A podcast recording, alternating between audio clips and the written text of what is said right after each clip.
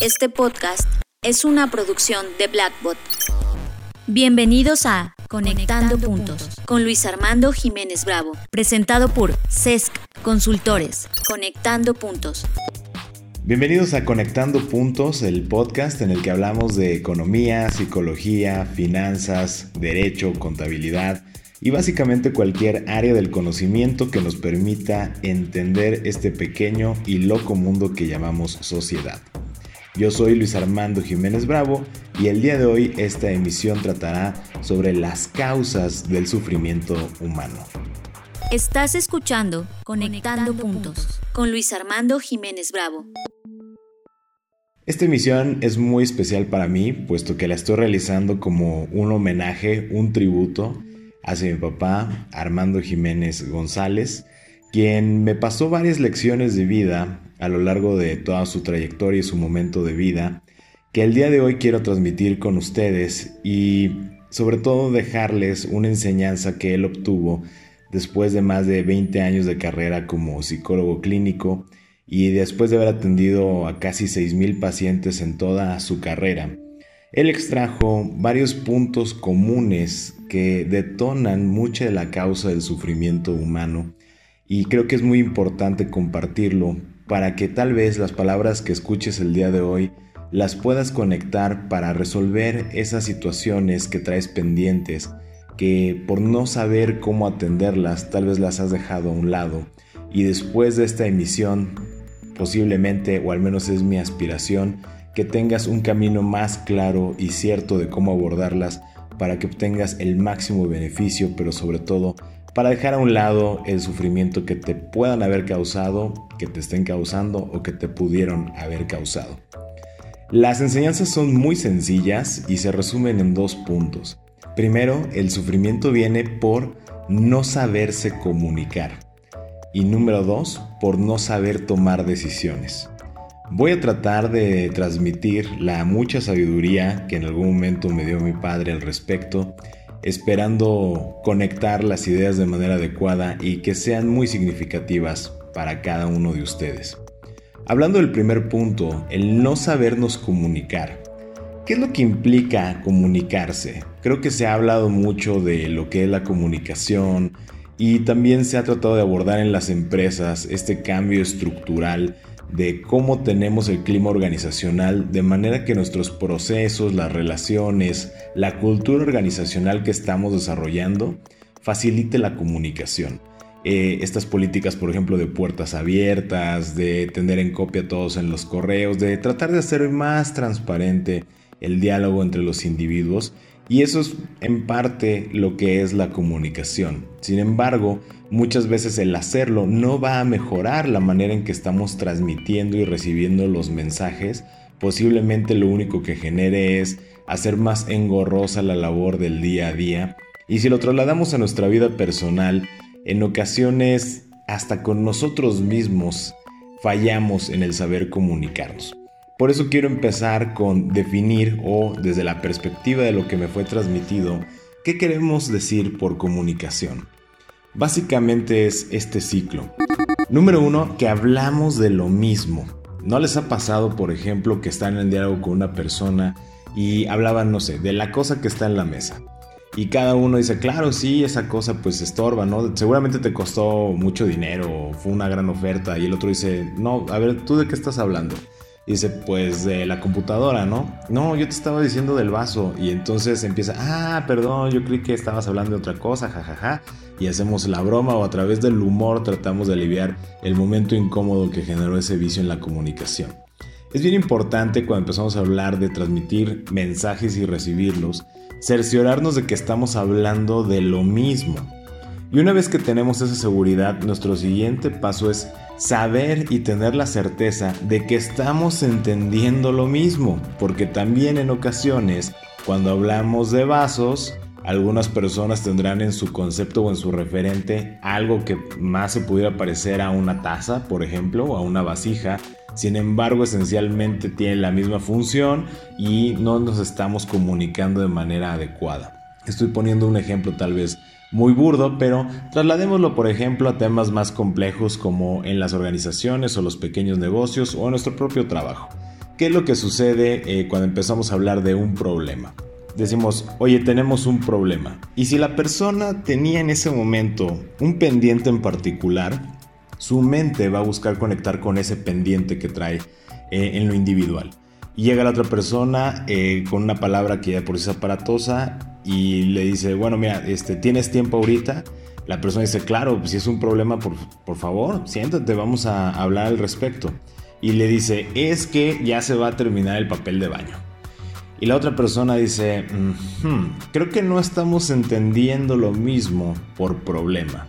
Y al no entender lo mismo por problema, considero que acabas de robarme preciosos segundos para algo que perfectamente pudieras haber resuelto o que simplemente no era de mi capacidad de resolver.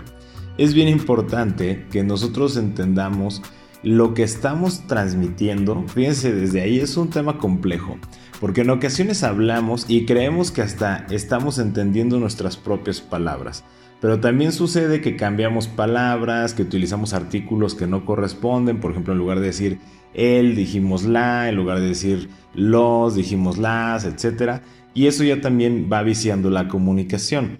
Entonces, primero es entender lo que yo estoy queriendo comunicar. Y en segundo, el cerciorarme, tener un feedback de que la persona con la cual estoy tratando de comunicarme entendió lo mismo que yo le quise transmitir. Si no tenemos este segundo paso completado, entonces realmente no hay comunicación.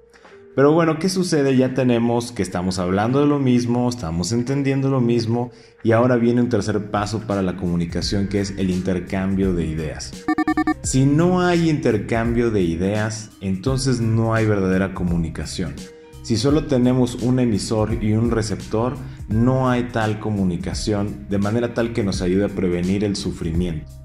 Es bien importante, yo sé que hay muchas personas que les cuesta trabajo expresarse, posiblemente por temas culturales, de crianza, tienen alguna inhibición al momento de expresar sus ideas o frente a alguna autoridad o compañeros de trabajo, empleados, proveedores, etc. Y tenemos que trabajar a nivel consciente en esa parte, porque cuando las personas no reciben una retroalimentación o una idea que complemente lo que estamos transmitiendo, nos sentimos frustrados y cuando hay frustración se empieza nuevamente a cortar la comunicación. No ha pasado muchas veces que, por ejemplo, alguien está hablando con otra persona y le dice, ¿tú qué piensas al respecto? Y le dicen, no, pues sí, sí, sí, sí, sí y te quedas como de, híjole, es que, ¿cómo te puedo explicar? A lo mejor yo fallé desde el inicio de mi comunicación, que lo que yo pretendía cuando te compartí esta situación o esta idea es que tú me dieras una idea diferente y no únicamente la aprobación, porque si solo buscara la aprobación, pues mejor me lo hubiera dado yo mismo y no hubiera necesitado compartir la idea, simplemente hubiera actuado. Entonces es bien importante el intercambio de ideas, sí tener una actitud consciente, presente y activa para que logremos la comunicación. Y hasta aquí solo vamos a la mitad. O de hablar de lo mismo, entender lo mismo e intercambiar ideas, todavía no termina el proceso de comunicación. Por eso es que es tan importante para tener una vida armoniosa y feliz el sabernos comunicar. Viene el siguiente paso estamos infiriendo en el mismo sentido de las ideas. Esta es la parte posiblemente más compleja. Si las otras tres eran complejas, esta es todavía más, porque estamos hablando de algo totalmente subjetivo, que es la inferencia. Pero si yo llevé los primeros tres pasos de manera adecuada, es muy probable o la probabilidad es muy alta de que efectivamente estemos infiriendo el sentido de la conversación de la misma manera o inclusive la solución, la forma de atender las circunstancias. Aquí es cuando se vive el proceso llamado comprensión del mensaje. Cuando logramos inferir lo mismo, se crea una conexión tan especial con la persona porque hasta este momento es cuando comenzamos a sentir empatía. Nos sentimos escuchados, sentimos que estamos siendo enriquecidos por la presencia y la interacción con la otra persona, en consecuencia nos sentimos plenos dentro del proceso de comunicación. Y cuando ya vamos infiriendo, viene algo mágico en el proceso de la comunicación, que es cerrar el tema. Cerrar el tema implica el definir alguna acción, opinión o simplemente tal vez una broma pero que va en el mismo sentido. Es darle un cierre armonioso a la inferencia que ambas partes realizamos sobre el mismo mensaje. Una vez que cerramos el tema, acordamos algo. Esto no siempre va a ocurrir. Hay muchas conversaciones que únicamente terminan o este, digamos se consideran totalmente terminadas cuando cerramos el tema. Pero hay otros puntos como la toma de decisiones, como la resolución de problemas, como la adquisición de algún activo, el inicio de algún negocio, el invertir en algo, que no puede terminar en el cierre del tema. No nada más en inferimos y cerramos, sino que ahora viene una parte fundamental que son los acuerdos. En los acuerdos ahí se puede romper lo que logramos en la comunicación o lo podemos recuperar e inclusive enriquecerlo todavía más. Porque en esta parte de los acuerdos es cuando la persona realmente dice, tú sí me entiendes, tú sí sabes lo que te estoy diciendo. Es que no estaba tan difícil porque nadie más me entiende. Soy yo y pues sí, la verdad, generalmente la mayoría de las veces es uno mismo, pero no queremos reconocerlo. Y cuando encontramos a estas pequeñas partes de la vida donde logramos acordar de una manera que se respetó los otros pasos en el ciclo de la comunicación, nos sentimos que estamos avanzando, que estamos llegando a algo, que algo va a suceder. Aunque al final no suceda, no interesa, eh, tienes esta sensación de que la conversación tuvo un sentido y sirvió para algo. De aquí el acuerdo viene una parte poderosa que es la ejecución. La ejecución es una continuación de la comunicación y aquí en ocasiones nos perdemos y nos viciamos con la teoría de la comunicación porque creemos que cuando realizamos el acuerdo, hasta ahí termina ese ciclo de comunicación con esa persona. Desafortunadamente no es así. Si nosotros quedamos en ejecutar algo, en la mente de esa persona esta conversación únicamente la pausamos y le vamos a dar seguimiento continuidad en función del cumplimiento de la ejecución. Si no hay cumplimiento en la ejecución, todo lo que construimos de manera adecuada en todo el ciclo de comunicación se rompe, se pierde y lo que es peor, se fractura la confianza. Pero vamos a suponer que sí ejecutamos y la persona dice, wow, excelente, estamos ejecutando, ahora vamos a medir el resultado de nuestra ejecución. Y aquí retomamos el inicio.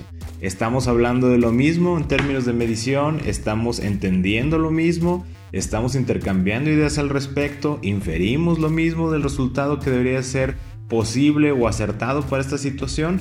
Y si lo hacemos bien, entonces la retroalimentación será realmente enriquecedora y nos permitirá crecer, nos permitirá avanzar, modificar conductas, inclusive tener cierta paz por haber entendido situaciones de la vida que antes no comprendíamos.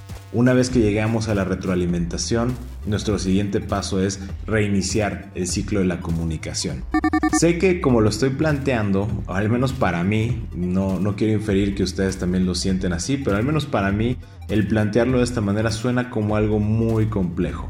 Pero en la medida que ustedes puedan apropiarse de estas partes de la comunicación y las vayan practicando y que tengan las personas con quienes tengan la confianza de practicar estos ciclos de comunicación, es verdad que al inicio habrá muchas preguntas, muchas pausas para clarificar cada una de las partes. Por ejemplo, hablando de lo mismo, es de, oye, eso que, ah, discúlpeme, no quise decir eso que, el vaso que se encuentra en la mesa, y la otra persona si está en esta disposición de comunicación, si hay varios vasos o de varias medidas, la pregunta lógica será ¿cuál vaso?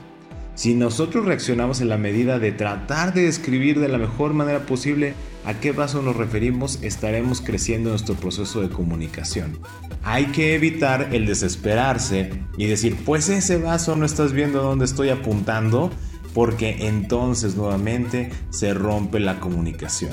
Siempre el ejercicio de la comunicación debe estar basada en la empatía, en el buscar conectar con la otra persona, porque veamos que cada uno de los pasos implica conexión, hablar de lo mismo, entender lo mismo, intercambiar las ideas, inferir en el mismo sentido, cerrar el tema, acordar, ejecutar, medir, retroalimentar. Todo implica que estemos conciliando nuestros lenguajes, nuestras expresiones, nuestras formas de ver la vida sin atacarnos, sin burlarnos, sin hacer sentir inferior a la otra persona y naturalmente sin permitir que la contraparte produzca esos efectos negativos en nosotros.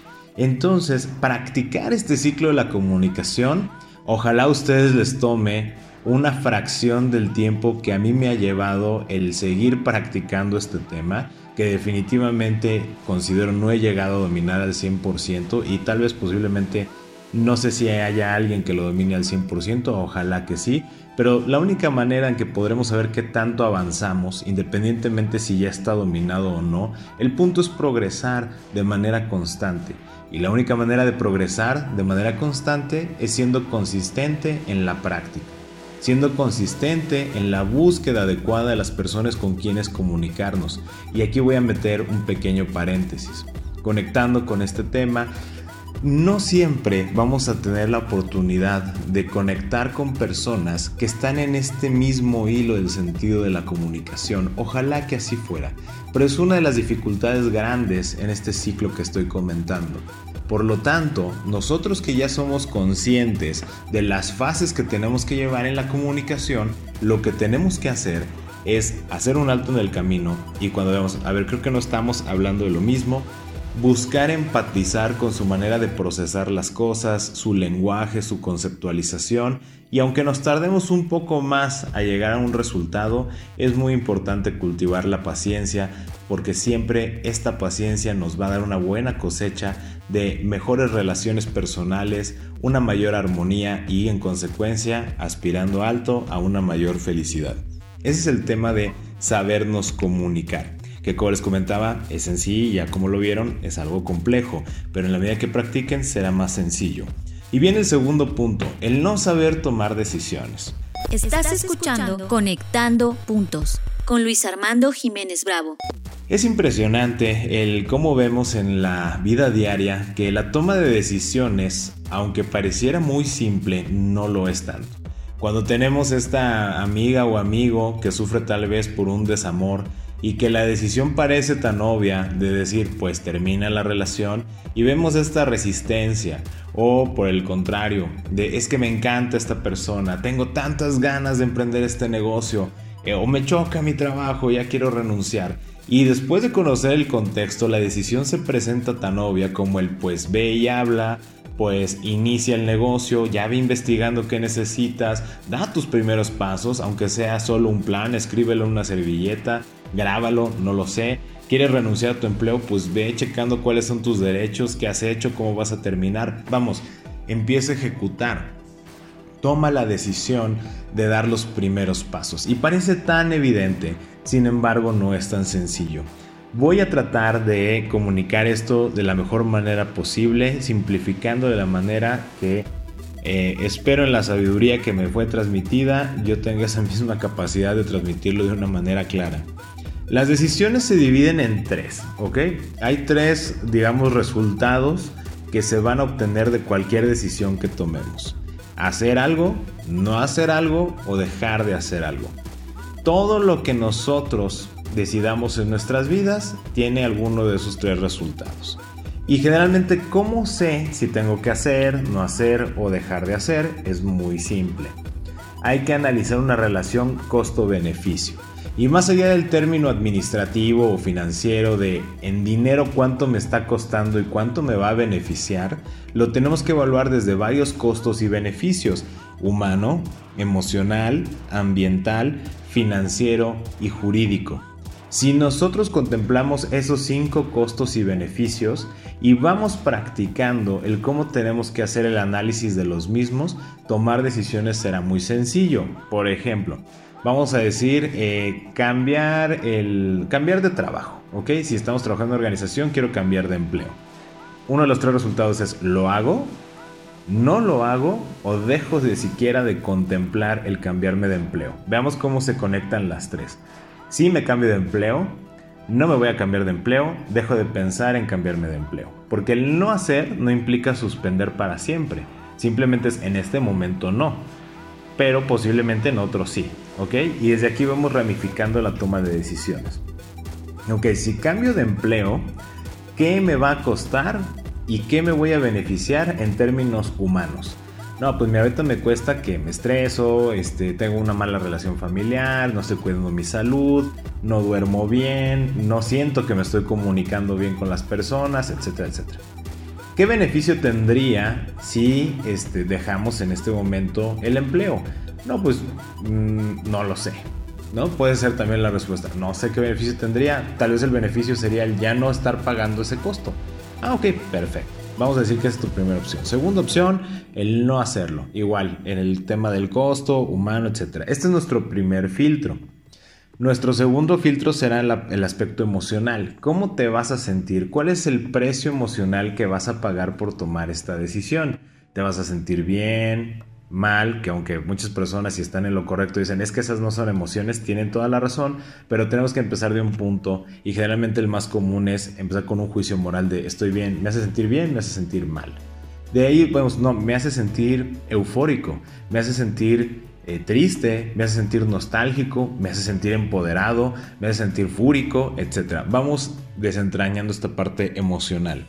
Luego también el aspecto ambiental, no solo en la parte ecológica, sino también en la relación con nuestro sistema llamado rutina de vida. Las distancias que recorremos, nuestra relación con nuestros familiares, toda la rutina que nos compone. El aspecto financiero es, parece el más evidente con el tema del dinero. ¿Cuánto le estamos invirtiendo ahorita a este trabajo? No, pues que 8 mil pesos.